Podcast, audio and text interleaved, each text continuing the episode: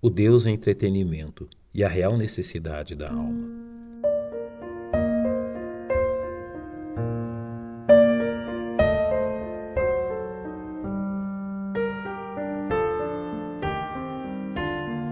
A observação realista dos rumos que a Igreja de Cristo tem tomado neste presente século levará cristãos sinceros a reconhecer que um gradual movimento de afastamento das verdades bíblicas tem causado um desvio que se acentua conforme vai se alastrando entre o povo de Deus.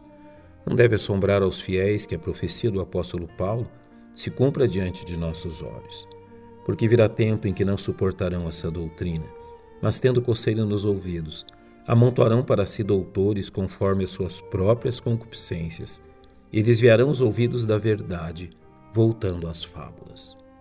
Nisto reconhecemos uma equação que não pode ser desmentida: que quanto mais o povo de Deus se afasta da Bíblia, mais se aproxima de deuses que jamais lhe satisfarão.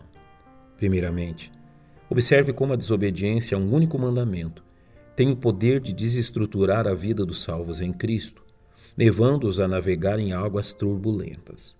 E lembremos o teor do primeiro mandamento dado por Deus à nação de Israel, ao qual explicitamente ordena: Não terás outros deuses diante de mim. Há um tríplice significado neste mandamento. Começando pelo fato que o povo de Deus não deveria dar ouvidos aos falsos deuses que eram adorados pelas nações ao seu redor. Da mesma forma, eles não deveriam, em hipótese alguma, adorar tais falsos deuses como faziam as nações e tribos que habitavam na terra de Canaã, para onde o Senhor os encaminhava. A tríplice aplicação se contempla diante da exortação que a nação de Israel jamais deveria ser governada pelas influências do paganismo, servindo a falsos deuses que os conduziriam à miséria e destruição. Observando com cuidado este tempo tenebroso em que vivemos, podemos sinceramente concluir que não somente as pessoas deste mundo, como também muitos entre aqueles que se consideram servos do Senhor, têm permitido que um falso Deus não somente os instrua quanto a seu viver, como também seja reverenciado e servido por vidas que foram adquiridas pelo precioso sangue do Salvador. A este falso Deus chamamos entretenimento, ao qual homens e mulheres têm depositado sua confiança em dias melhores, livres dos dissabores e aborrecimentos desta vida. Também ao Deus entretenimento tem se voltado aqueles que se mostram incapazes de resolver seus dilemas familiares e conjugais, julgando que alguns dias longe das obrigações domésticas serão capazes de gerar uma harmonia e união que foram incapazes de encontrar nas escassas horas que dedicaram no último ano a se fazerem presentes à casa de Deus. Porém, ainda há algo pior que isto, visto que muitos filhos de Deus têm confiado no Deus entretenimento a fim de aliviar a culpa do pecado que teme agredir sua frágil consciência.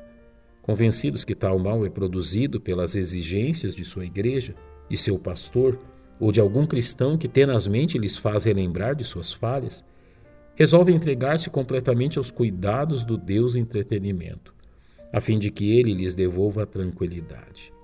Finalmente, o Deus entretenimento tem sido evocado por muitos crentes a fim de preencher o vazio espiritual de suas almas, convencendo-os que os preencherá de forma satisfatória após alguns dias de descanso e descaso com a própria vida. Não me entenda mal.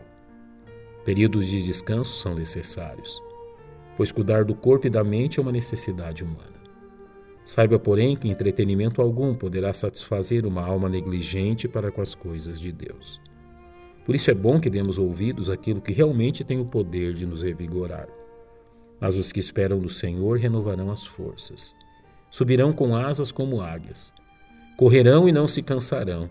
Caminharão e não se fatigarão.